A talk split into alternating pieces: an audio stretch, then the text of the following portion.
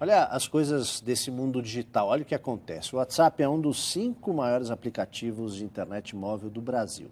Tanta popularidade abriu espaço para uma versão falsa que cria conversas imaginárias. É, uma brincadeira em, usada entre amigos, mas dependendo do conteúdo dessas mensagens, pode virar crime.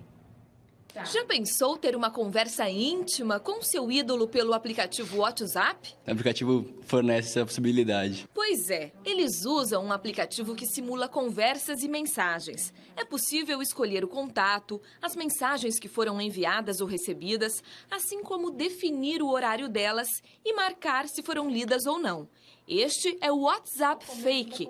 A minha intenção foi tipo de brincar mesmo com os, com os amigos. Eu acho uma ideia criativa, só que você tem que usar certo. É muito complicado quando você usa o nome de alguém, porque você, para você pode ser uma brincadeira, mas para ele não. O WhatsApp Real tem 38 milhões de usuários só no Brasil. Empresas e até o judiciário chegam a usar as mensagens como documento. Em Campinas, no interior de São Paulo, a Justiça do Trabalho faz audiências do trabalho pelo aplicativo de mensagens Real. Com o falso aplicativo, isso pode ter consequências sérias. Esse aplicativo foi criado com o objetivo de fazer uma brincadeira, mas também pode ser usado pelo lado negativo e causar sérias consequências para alguém.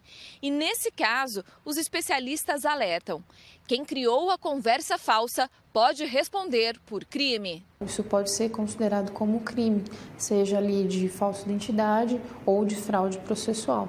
E aí sim, o indivíduo que cria essas conversas falsas, ele pode ser, é, sofrer as consequências legais disso. Ele pode, em tese, ser processado por essas atitudes.